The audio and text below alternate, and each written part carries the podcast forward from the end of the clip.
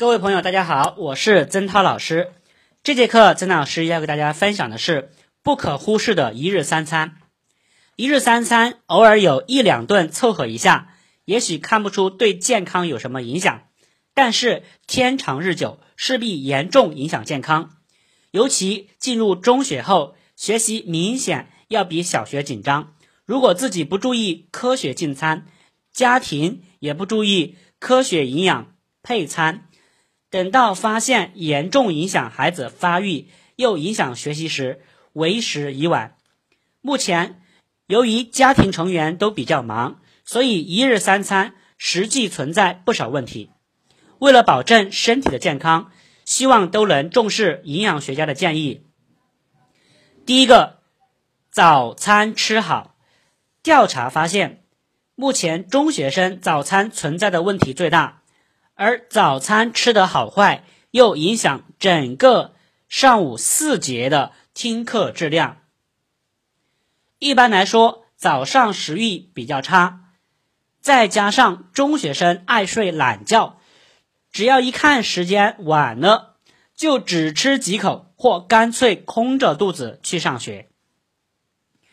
早餐的营养价值量不应少于全天的三分之一。如果过少，在紧张的脑力劳动过程中，血液中的血糖量降得很低，必然影响学习效率，勉强支撑，还会进一步损伤身体。针对这些实际情况，早餐应准备一些可口、量少而富有营养的食物，如肉包、豆包、馒头、面包、鸡蛋、香肠。油条、果酱、小菜、肉松、牛奶、豆浆、稀饭等，干稀搭配着吃。上中学了，应该逐步学会自己热早点或做早点，不能因父母上早班没给做早点，自己就不吃或随便买点零食充当早点。第二，午餐吃饱。如果学校有营养配餐，最好去吃。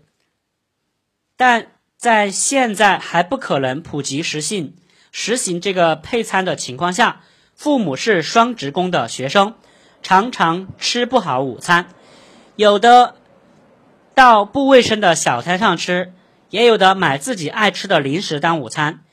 一天中主要的一餐吃不好，对发育影响必然很大。绝不是一个小问题。营养学家认为，午餐的营养价值量应占到全天的二分之一。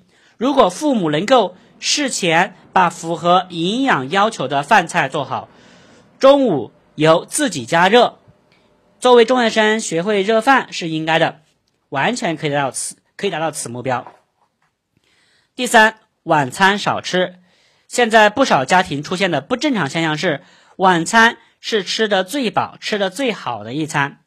造成这种现象的原因，一是晚上父母下班回来时间充裕，二是早餐、午餐没吃好，专等晚餐来补偿。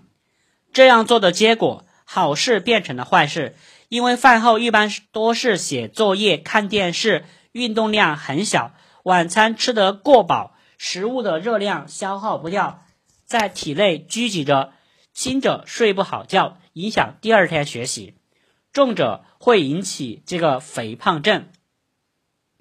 另外，同学们要注意哈，挑食偏食害处多。目前独生子女挑食偏食的毛病是比较严重的，但不这个不但影响身体健康，而且在今后适应社会生活上。也会出现一些障碍，因此应该引起父母与同学们的重视。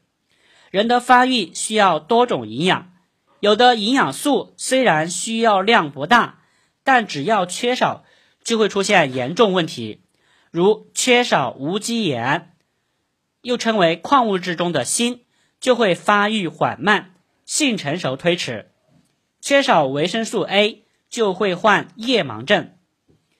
但是，任何一种天然食品都不可能含有人体所需的全部营养素。如鸡肉中含蛋白质多，但不含维生素 C。小白菜中含维生素 C 多，但含蛋白质却很少。所以，只有各种食物搭配起来，取长补短，才能满足人体需要。现在学生不爱吃的，往往是一些独特营养价值的食物，如胡萝卜，有比例极高的胡萝卜素；芹菜还有丰富的钙、磷、铁等无机盐。而偏食挑食的坏习惯，则把这些有助于身体健康的食品。拒之门外，这会导致慢性病发生。挑食偏食的毛病，主要是心理认识问题。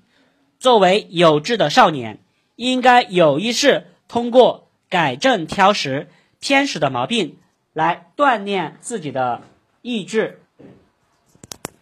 另外，同学们要注意一下，杜绝零食冷饮。北京城乡少年消费生活方式的调查表明，有百分之二十七点九的同学有钱首先是买零食。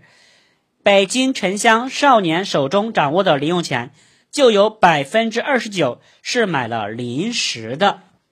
这些零食到底对身体有没有好处呢？北京医科大学儿童青少年卫生研究所的专家们。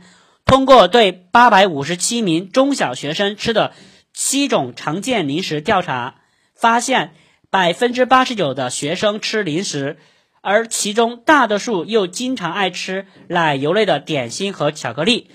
专家们认为，奶油类的点心和巧克力含热量和饱和脂肪酸较多，多吃可能会导致学生肥胖或血脂升高。在日常生活中，最好的饮料是白开水或茶水。